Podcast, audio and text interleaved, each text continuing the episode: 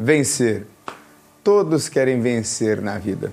E assistindo algumas lutas de MMA, você percebe a ferocidade com que o lutador tenta derrubar e vencer o seu oponente. Muitas vezes, quem é derrotado cai e se sente humilhado. Mas muitas vezes eu já vi derrotados serem levantados pelo vencedor. E eles então se abraçaram porque foi um bom combate, foi uma boa luta. Eu acredito que em muitos aspectos da vida, vencer tem a ver com humildade. Aliás, o meu pai dizia que a humildade é a propriedade dos gênios.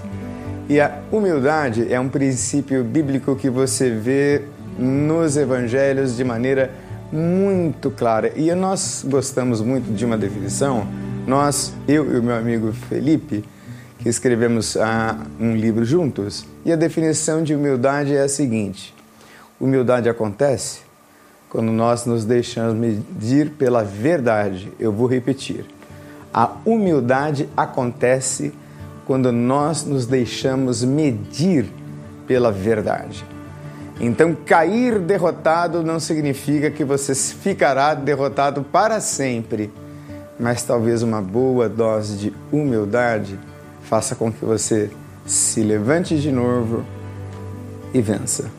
Saiba que em Cristo nós somos mais do que vencedores, mas somos mais do que vencedores nas lutas da vida, nas batalhas da vida também e não apenas naquela vitória que já nos está garantida na cruz do Calvário. Então, conserve a humildade no coração, porque Jesus é manso e humilde de coração e ele venceu. Venceu a todos os seus oponentes, venceu a todos os seus questionadores, guardando esse princípio na alma e no coração. Bem-aventurados os humildes.